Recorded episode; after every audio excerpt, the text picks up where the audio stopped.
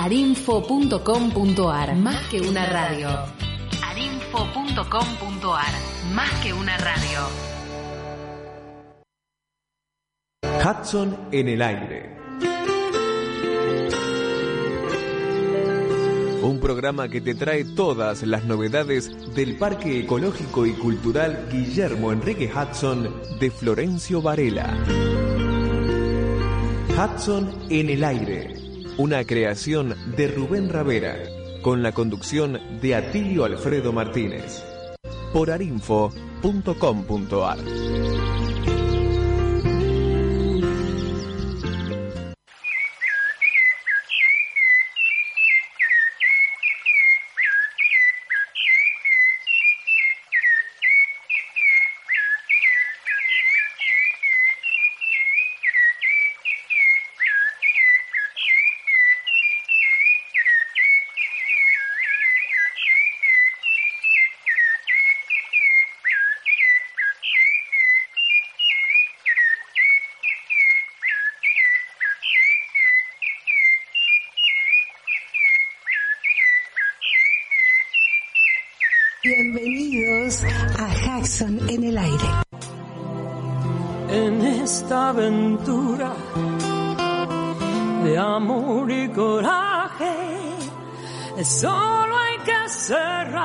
los ojos y echarse a volar.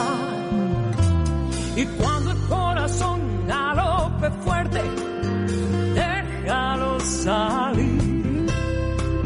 No existirá razón que venza la pasión, las ganas de reír. Puedes creer,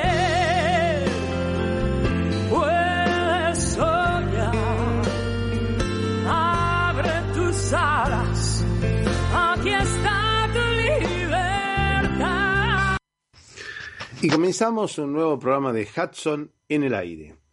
Bienvenidos, bienvenidos a este nuevo espacio.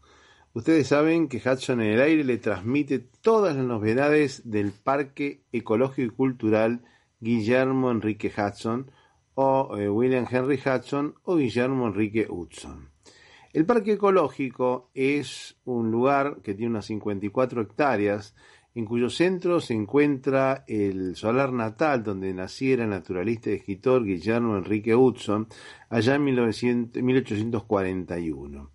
Este solar hoy día forma parte de una reserva, de una reserva natural de usos múltiples, y en el centro se encuentra el museo, el Museo Histórico Provincial, donde naciera el escritor.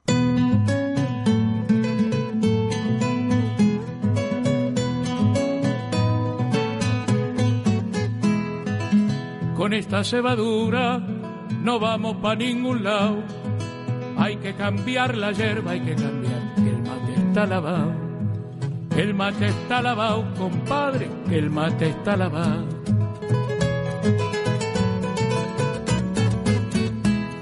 Por más que le pongan bol, cascarita de limón, yuyito pa'l mal de amor, el mate ya se lavó. Aunque cambien la bombilla o lo yapen con café, por mucho que lo remienden, yo ya le perdí la fe. Con esta cebadura no vamos pa' ningún lado. Hay que cambiar la hierba, hay que cambiar que el mate está lavado. El mate está lavado, compadre, que el mate está lavado.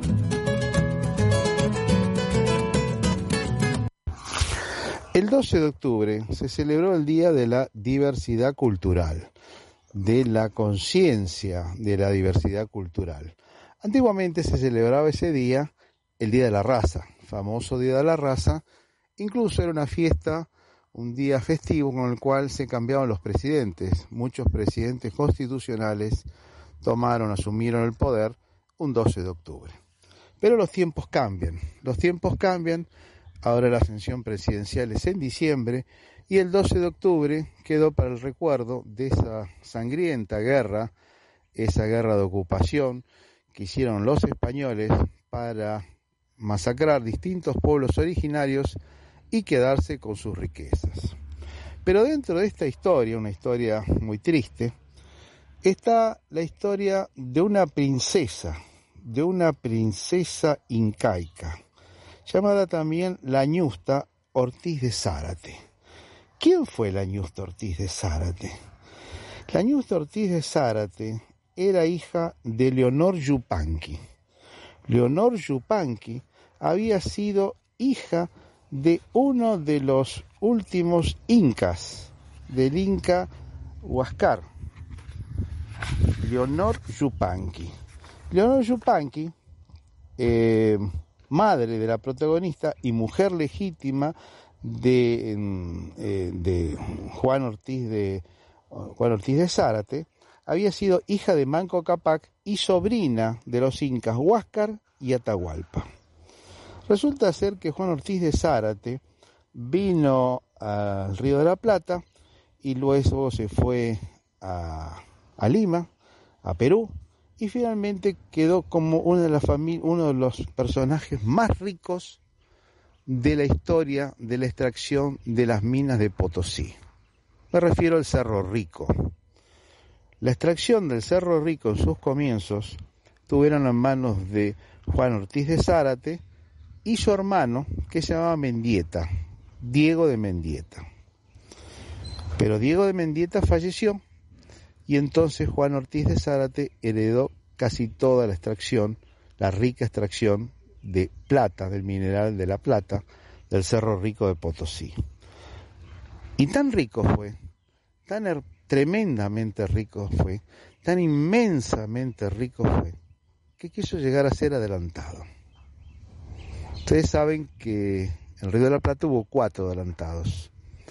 El primero fue Pedro de Mendoza, que hizo la frustrada, eh, la frustrada em, em, creación de la fundación de la primera ciudad de Buenos Aires. Fue un 3 de febrero de 1536, que finalmente tuvo que huir tuvieron que irse, vinieron con 13 barcos y tuvieron que irse por la resistencia de los originarios. Después hubo un segundo adelantado que fue eh, Cabeza de Vaca, Núñez Cabeza de Vaca, fue el segundo. Y el tercero, y el tercero fue Juan Ortiz de Zárate. Volviendo a la historia, fue tan rico, tan rico este hombre, Juan Ortiz de Zárate, que quiso convencer al rey para que lo nombrara adelantado. Y así fue. Y se fue con unas cuantas naves a través del puerto de Lima, de ahí hacia el Callao, de ahí llegaron hasta, hasta Panamá, cruzaron el estrecho de Panamá, y cuando llegaron al mar Caribe, oh sorpresa, fueron atacados por unos bucaneros, por unos piratas unos piratas franceses que le sacaron la mayor parte de las riquezas. Sin embargo, Terco, el hombre, vizcaíno, o sea, de origen vasco, no se dejó amedrentar y siguió la expedición, volviendo a España. Consiguió finalmente que lo nombraran adelantado y vino con unas naves al Río de la Plata. En el Río de la Plata trató de fundar un nuevo fuerte, una nueva ciudad, cerca de San Gabriel, en Uruguay, cerca de lo que sería Colonia en Uruguay. Pero también le fue mal. Y también los originarios lo sacaron. Y tuvo que venir un amigo de él que se llamaba Juan de Garay, que curiosamente había fundado la ciudad de Santa Fe, Santa Fe la primera, Santa Fe la vieja, allá en 1573, para socorrerlo y con lo que quedó de la expedición volver a Asunción del Paraguay y asumir como gobernador de Asunción del Paraguay. Pero claro, el poder que tenía Juan Ortiz de Zárate era muy grande y en el mismo figuraba que a su muerte iba a heredar su hija, su hija que era nada más y nada menos que Juana, Juana Ortiz de Zárate. Pero como era mujer no tenía poder y ese poder solamente iba a pasar a manos de quien se casara con ella. Y es así como después de unas cuantas intrigas, esta mujer se casa, era el menor de edad en este momento, se casa con Juan Torres de Vera y Aragón, quien manda a fundar otra ciudad llamada justamente Buenos Aires, puerto de la Santísima Trinidad de Buenos Aires, o sea, puerto de Buenos Aires, ciudad de la Santísima Trinidad y puerto de Buenos Aires, una fría, un frío sábado de un 11 de junio de 1580. Fallece joven esta mujer, pero ya le había pasado el poder a quien fuera el último adelantado, Juan Torres de Vera y Aragón, que finalmente funda la ciudad de Corrientes, San Juan de las Siete Corrientes de Vera. Esta es la historia de una princesa, de una princesa incaica, que creo que se conoce bastante poco. Y esto es gracias a que tuve el placer de que me facilitaron un libro de Julio A. Sierra que cuenta justamente la historia de la ñusta Ortiz de Zárate.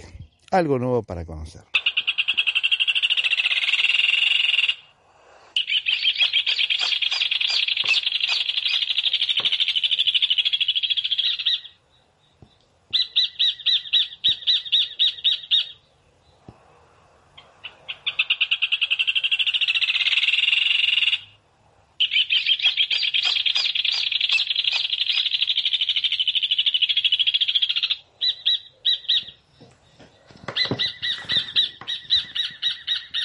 Estamos escuchando al hornerito, el hornero.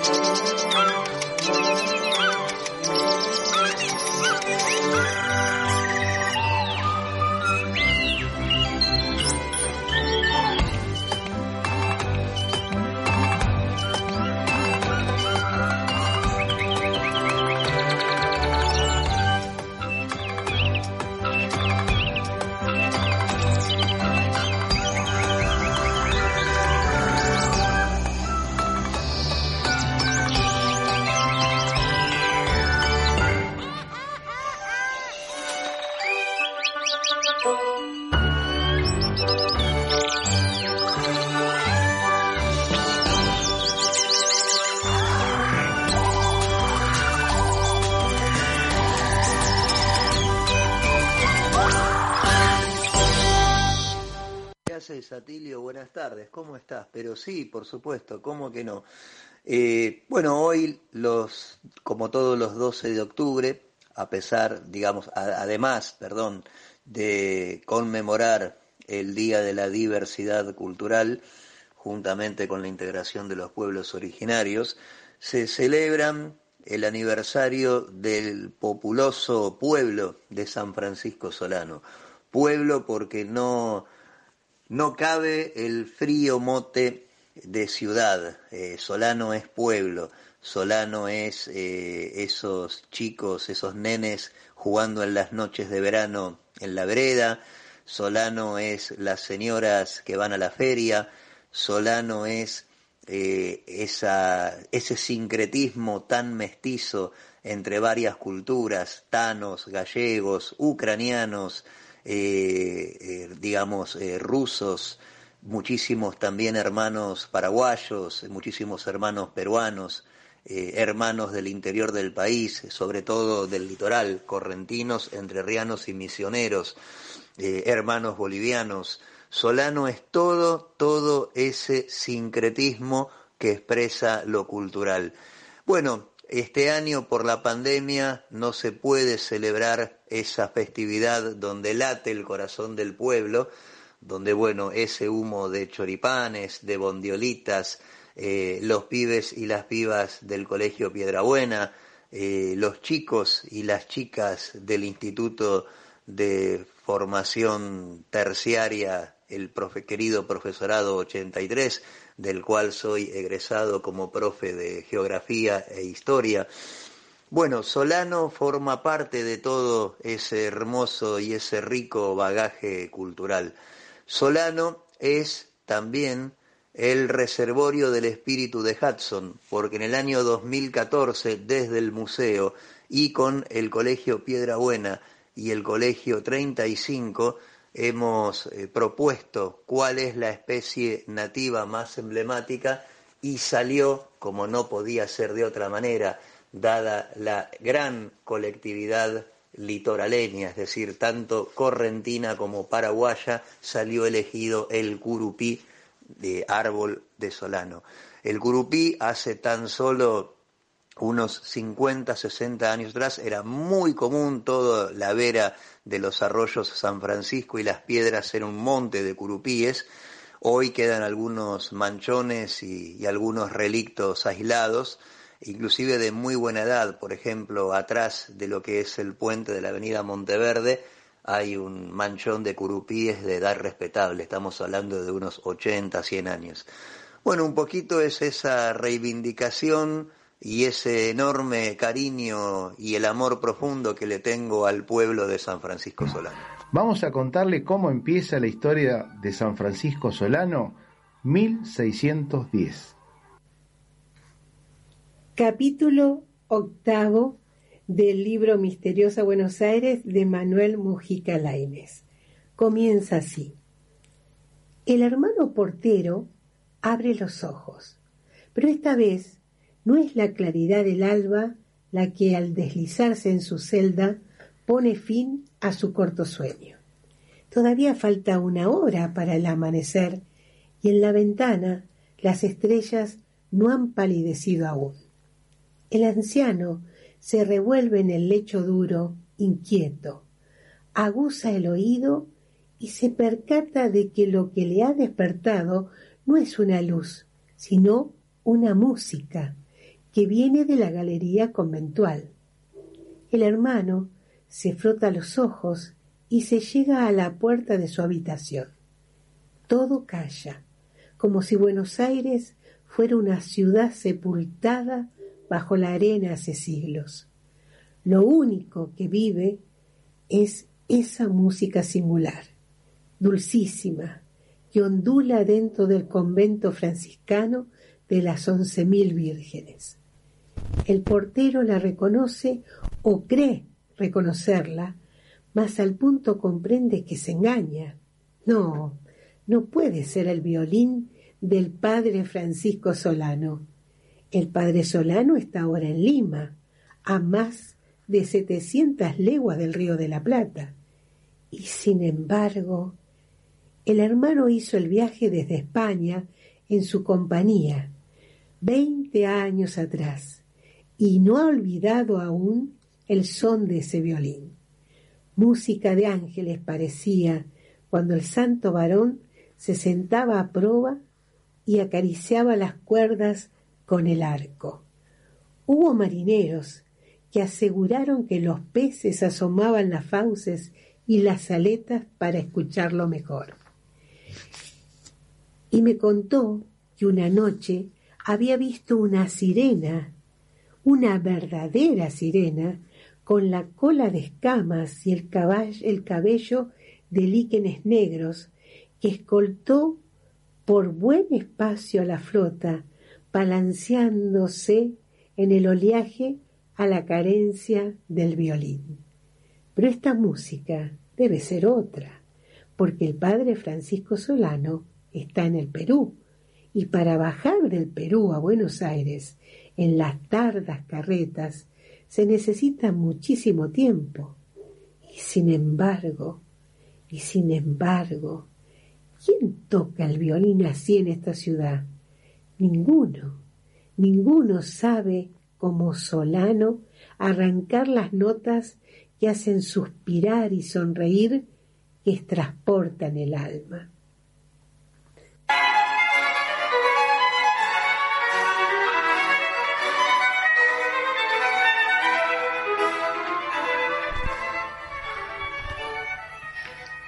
Ese 14 de julio de 1610, en la ciudad de Lima, Perú, moría el fraile Francisco Solano, quien fuera gran pacificador y conciliador en revueltas entre indígenas y españoles.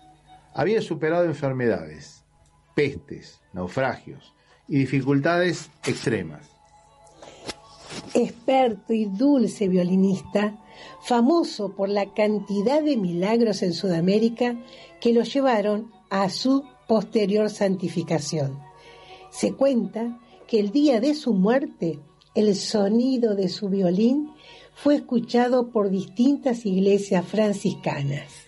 Entre ellas, en el corazón de Buenos Aires, en el convento de Buenos Aires, que es justamente a lo que hace referencia el fragmento leído de Misteriosa Buenos Aires de Manuel Ujica Lainez.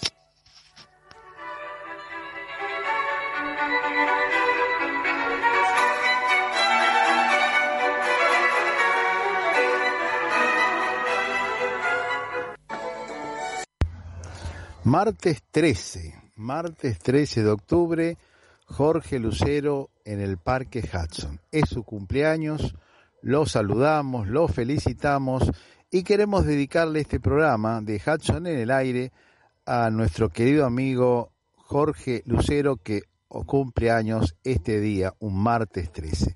Pero mejor que saludarlos es hablar con él, es charlar con él. Entonces vamos a pasar el siguiente audio que esto nos cuenta cómo se vive en el Parque Hudson en medio de esta pandemia. Hola Tilio, ¿cómo andamos?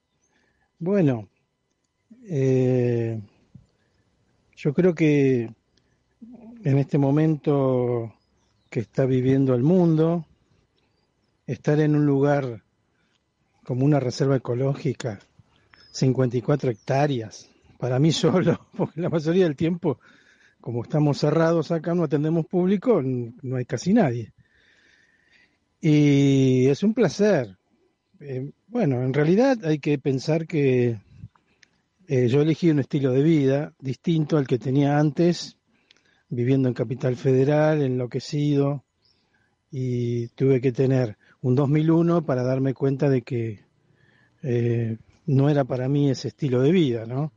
Tener una oficina en pleno eh, Córdoba y Maipú, en el centro, como 10 años más o menos, o más.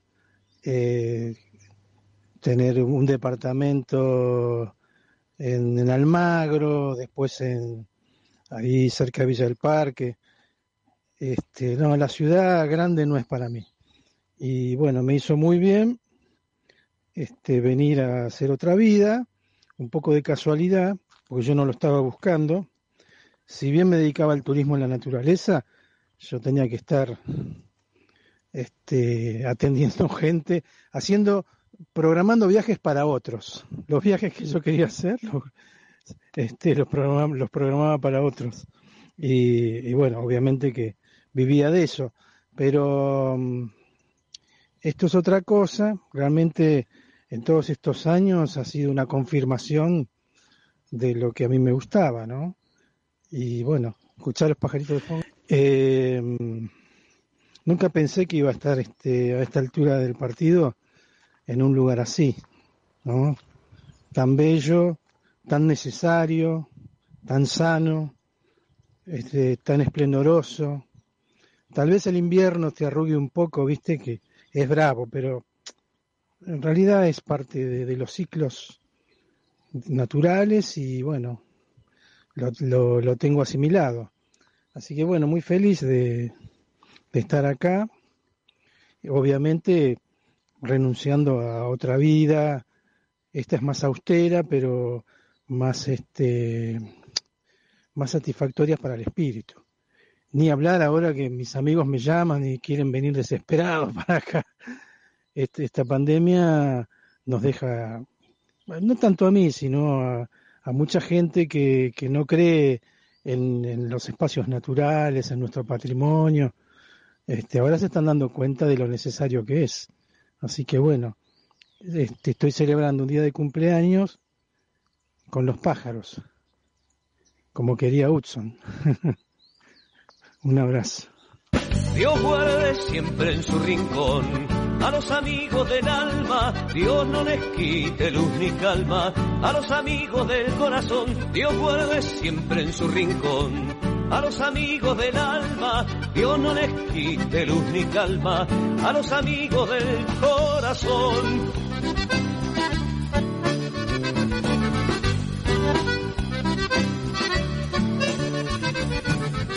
Habrá gurises alrededor, habrá noticias sobre el campeón cuando te vuelva a ver. Habrá memorias de aquel barrial, habrá reírnos hasta llorar cuando te vuelva a ver. Habrá canciones y canciones sin parar, habrá lo que he guardado para cuando te vuelva a ver. Dios guarde siempre en su rincón a los amigos del alma, Dios no les quite luz ni calma, a los amigos del corazón, Dios guarde siempre en su rincón. A los amigos del alma, Dios no les quite luz ni calma, a los amigos del corazón. Hoy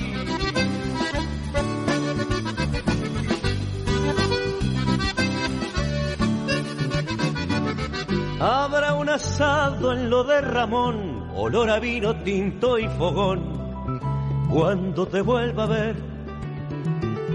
Habrá esos mates de conversar y arreglar mundos en cada bar, cuando te vuelva a ver. Derrotaremos a esta soledad, habrá lo que he guardado para cuando te vuelva a. Dios guarde siempre en su rincón a los amigos del alma, Dios no les quite luz ni calma. A los amigos del corazón, Dios guarde siempre en su rincón. A los amigos del alma, Dios no les quite luz ni calma. A los amigos del corazón, Dios guarde siempre en su rincón. A los amigos del alma, Dios no les quite luz ni calma. A los amigos del corazón.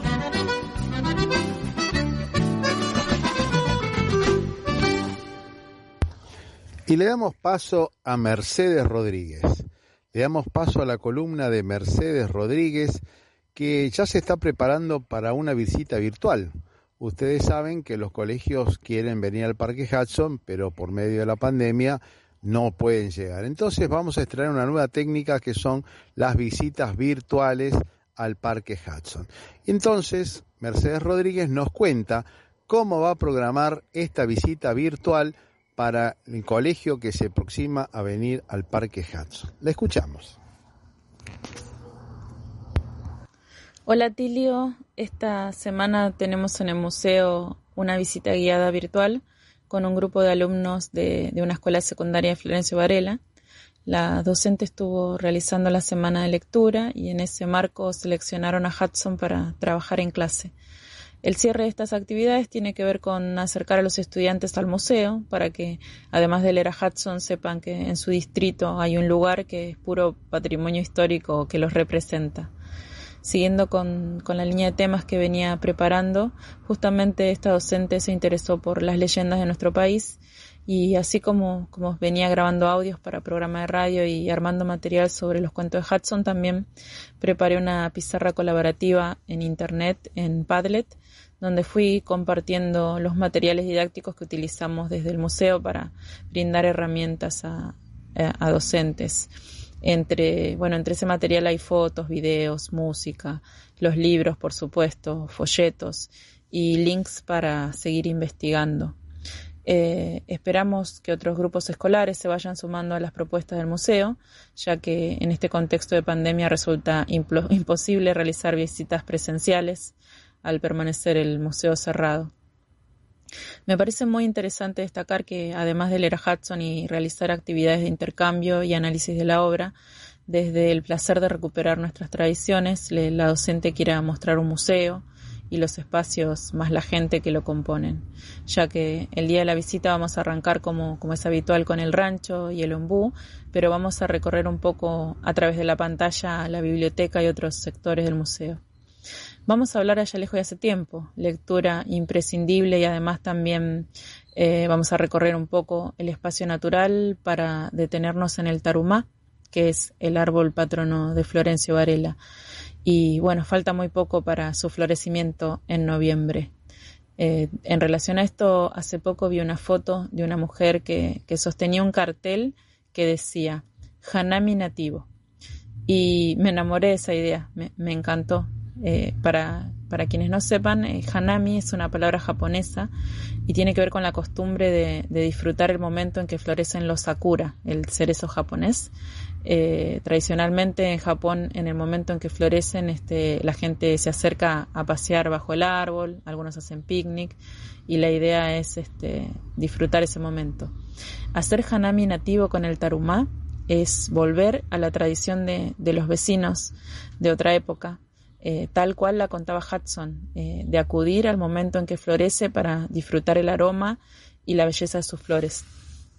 Pero eh, déjenme leer lo que el mismo Guillermo dice en, su libro Allá lejos y hace tiempo.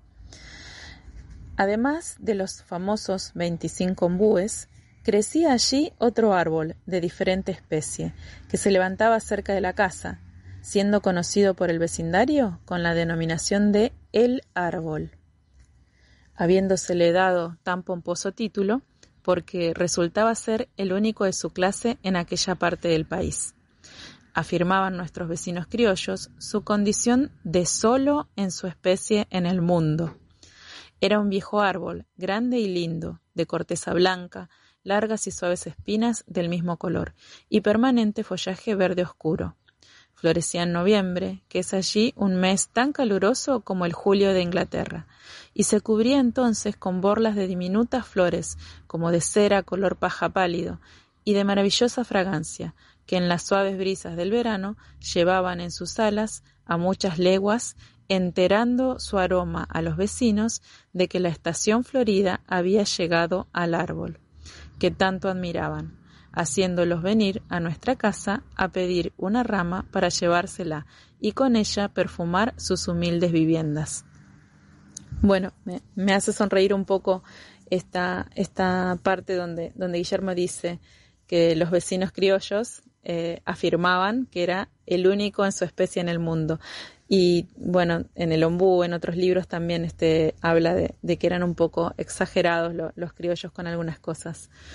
Eh, bueno, de esta manera acercamos a, los estudiantes a los símbolos que representan a nuestro distrito, eh, poniendo atención también, por ejemplo, al escudo de Florencio Varela del municipio. Se puede ver que hay un libro abierto con una pluma y esto es en honor a Guillermo Enrique Hudson. Y bueno, el museo es básicamente la casa natal, el rancho donde nació el escritor, y el tarumá que está al lado, como dije antes, es el patrono de Florencio Varela, es el árbol símbolo del distrito. Todo ello está combinado en, nuestro museo y, es, eh, es muy importante para afianzar la identidad varelense. Y bueno, Guillermo Hudson también eh, tiene que ver con la identidad argentina. Eh, mucha gente consulta y espera el momento en que se pueda volver a visitar el museo, pero mientras tanto seguiremos compartiendo esta forma a través de, lo tecnológico el, legado de Hudson, su vida, su obra, el entorno natural donde, se encuentra la casa donde nació. Y bueno, con esto me despido hasta el próximo programa. Y bueno, dejo la invitación a, seguirnos en esta tarea de darle visibilidad al museo y a nuestro escritor naturalista Guillermo Enrique Hudson.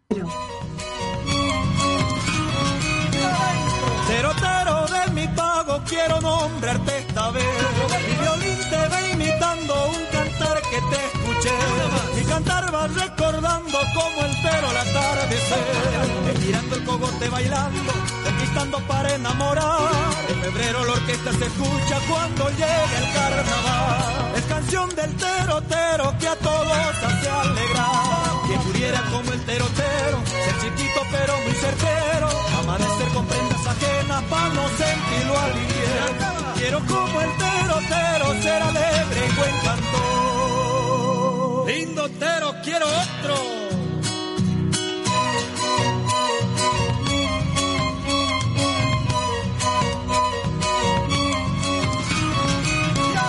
Campo adentro y campo afuera como el eco de un violín. Con la sequía y ribera canta el tero saltarín.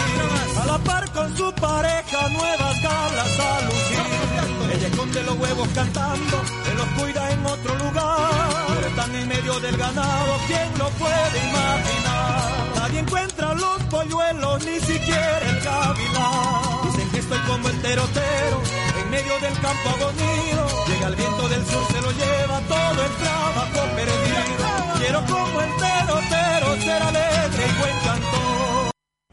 Bueno, ayer hicimos eh, en el museo la primera visita formal eh, a distancia, por Zoom, para una escuela eh, que es una escuela eh, tradicional para el Hudson. Es el Colegio Jesús María, un colegio privado de Florencio Varela que a lo largo de las décadas no ha dejado de visitar el solar natal de- del escritor. Bueno, la que hoy está siempre entusiasmada con combinar actividades, no solamente en el museo, sino también en la escuela. El año pasado se realizó una exposición en donde el museo tuvo un stand y la recorrieron todos los alumnos del colegio, que son eh, centenares. Eh, es eh, Liliana Pereira, una docente, bueno, muy comprometida y muy fiel a, a la obra de Hudson.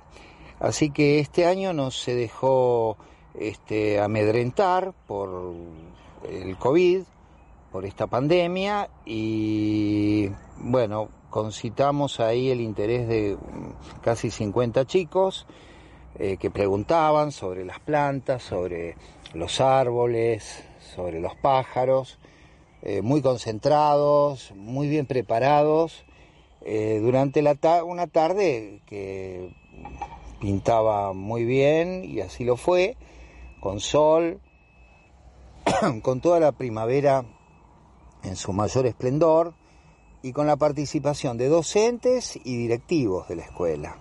Bueno, parece extraño eh, hacer una visita guiada en la naturaleza y en el interior de esta casa histórica como es eh, la de los 25 ombúes, eh, pero bueno, ah, nos vamos acostumbrando a la tecnología. Y yo creo que esta primavera eh, van a ser muchas las escuelas que nos van a visitar con esta modalidad. Ya lo habíamos mm, promovido un poco en el invierno y creo que llegó el momento para que eh, las escuelas vayan agendándose. Eh, bueno, lo pueden hacer a través de mm, los teléfonos que están eh, googleando Museo Hudson, amigos de Hudson, eh, o les dejo el, el- el teléfono nuestro, el 11 3011 9444. Pueden llamar o mejor aún un, un mensaje WhatsApp. Eh, y bueno, vamos eh, intercalando en la semana todas las visitas, esperando que eh, sea un buen, un- una buena temporada, ¿no? Eh, muchos de los que mm, visiten de esta manera la, la casa la van a encontrar este, mm, con, con el pasto largo, eh, es algo que estamos también fomentando para que los pequeños animalitos tengan un ámbito, porque bueno, cortar el pasto y convertirlo en césped eh, no es el mejor albergue eh, para esta pequeña fauna que tiene los alrededores de la casa de Hudson, que incluye eh, aves, pequeños reptiles, pequeños ofidios, anfibios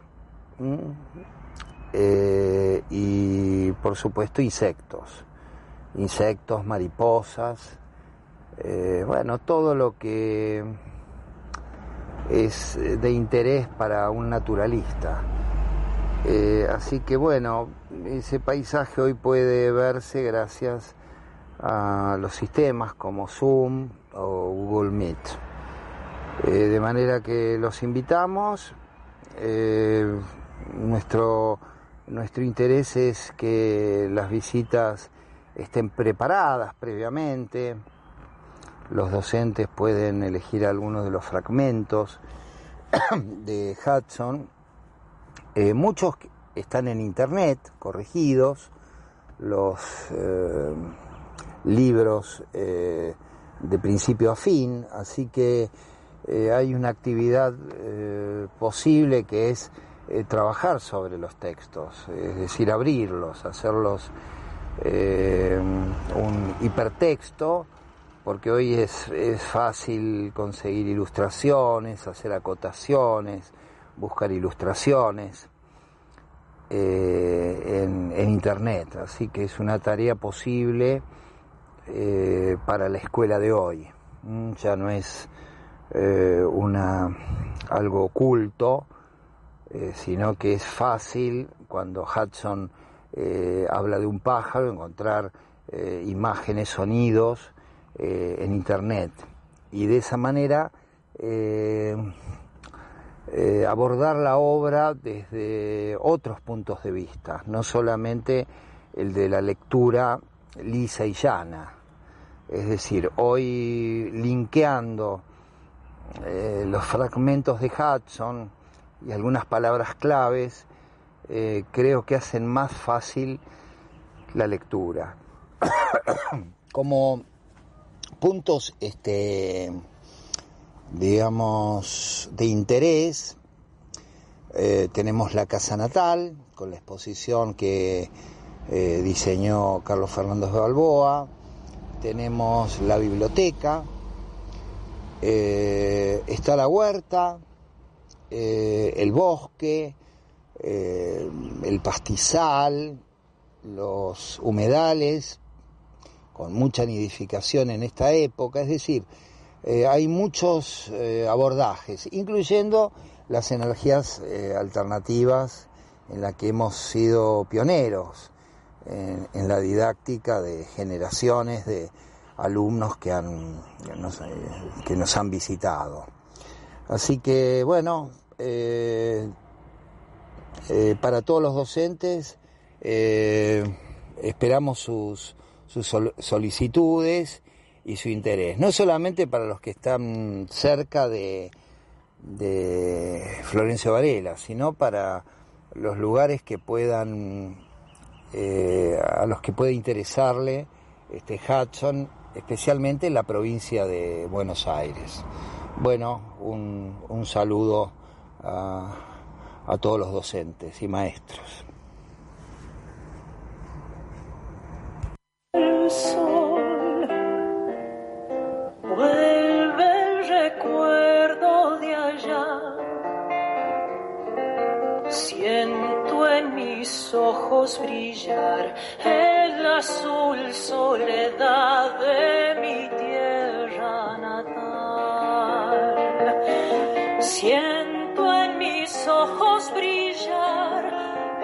Azul soledad de mi tierra natal. Susurra el viento y se va enloqueciendo el color. Y es la nostalgia un adiós de amapola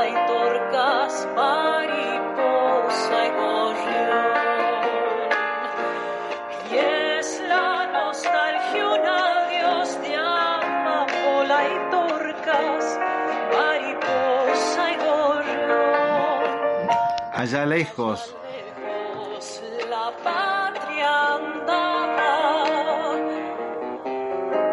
nublando el día, cielo allá, tiempo allá, vuelvo niño al asombro del sur. Versión de Rosa y Caica.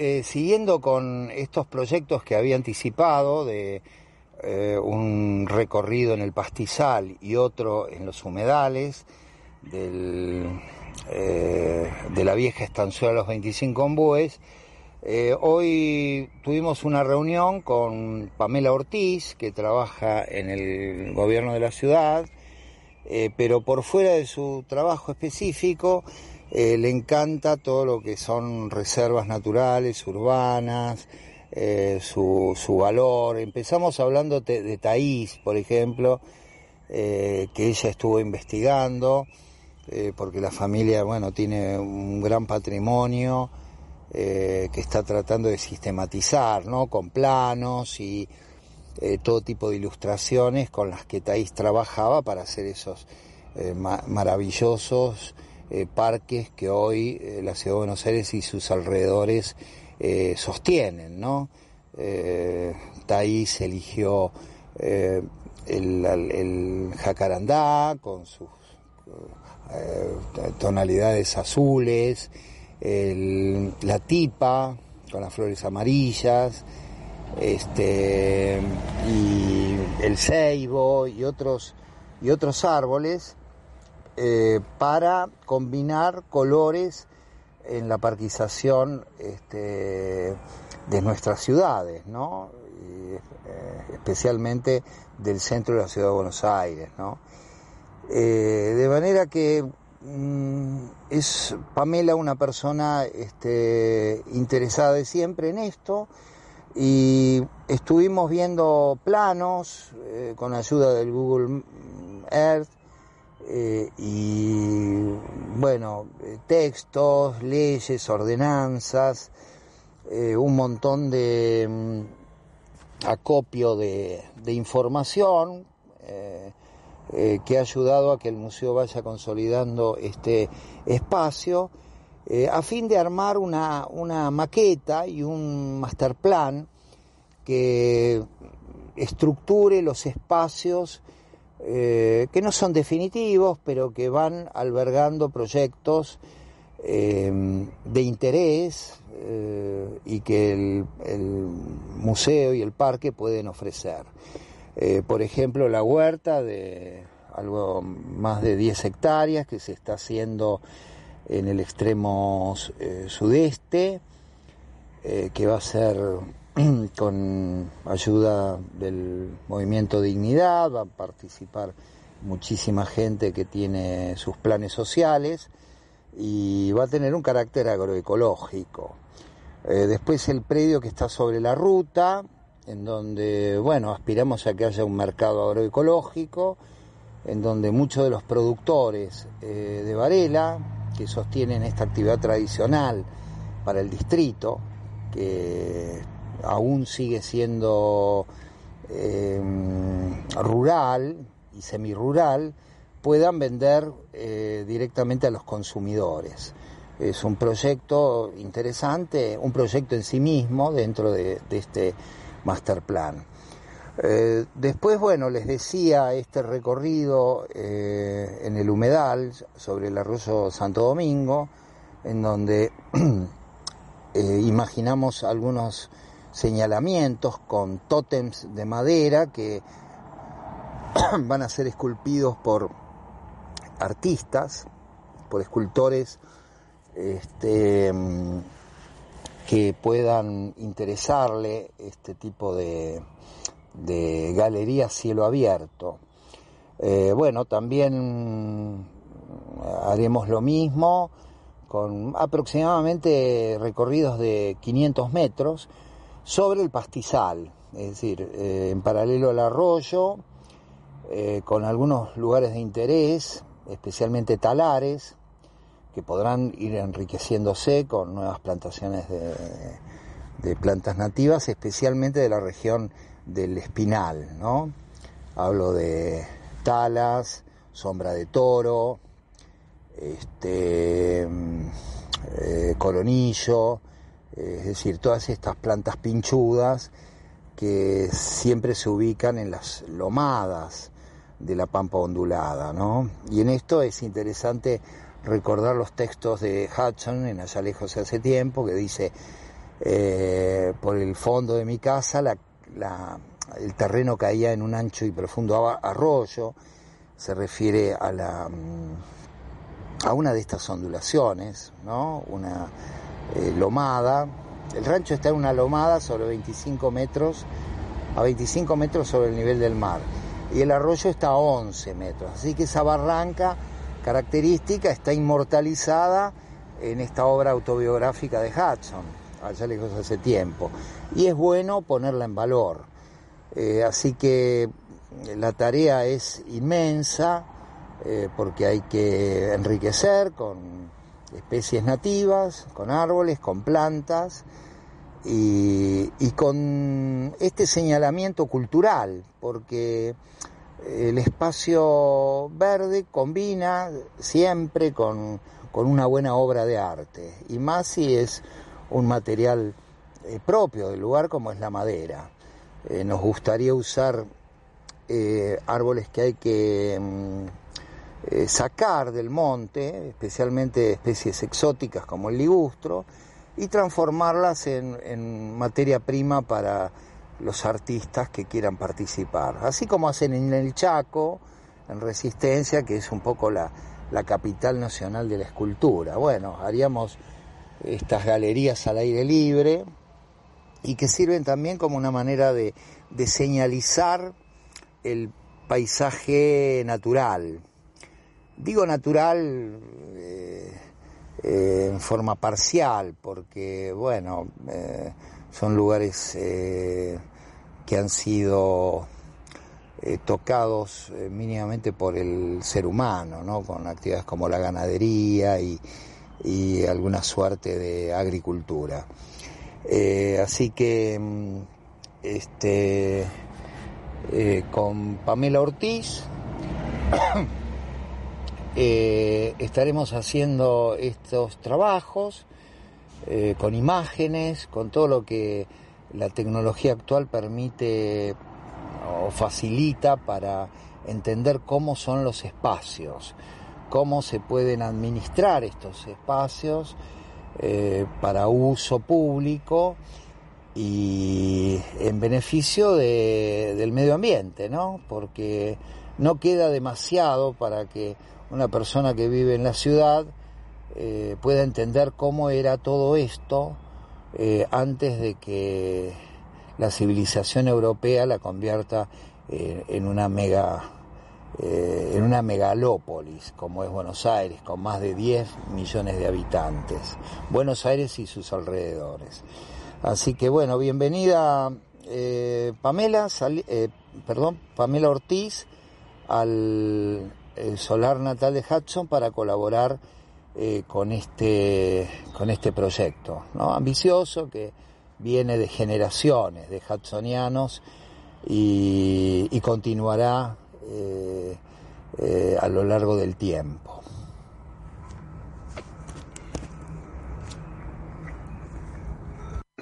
Tenemos que agradecer a los amigos hudsonianos que siempre nos alientan, nos hacen saber que están del otro lado, que están con nosotros escuchándonos un saludo especial para ellos.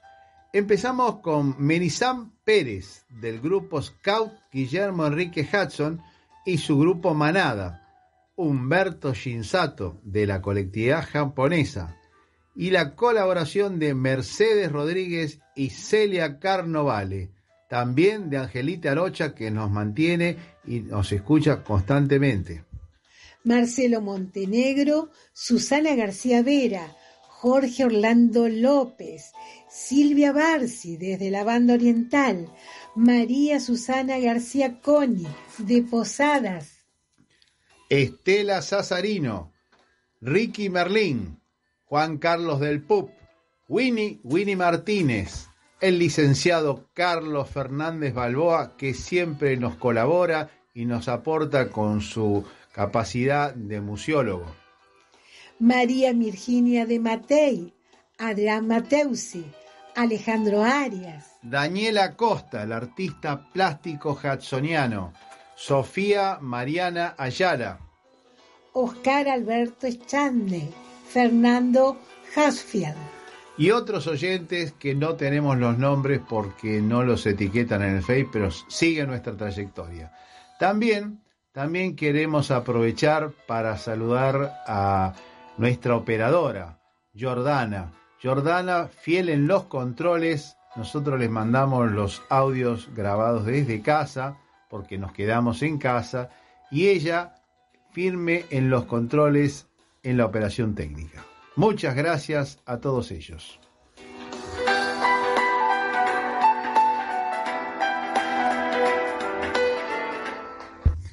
Y esto ha sido todo por hoy.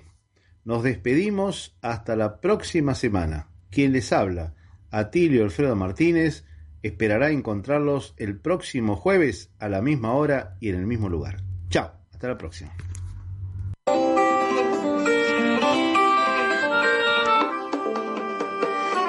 No me fui, sin embargo ya no estoy aquí.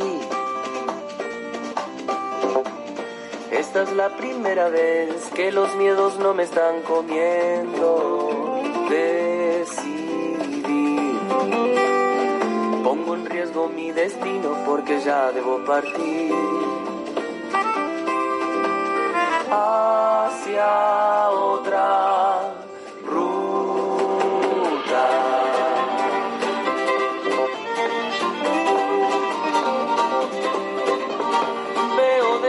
en mí pensamientos que creía perdidos. Luces en los árboles. Desde la ciudad autónoma de Buenos Aires, transmite arinfo.com.ar, más que una radio. arinfo.com.ar, más que una radio.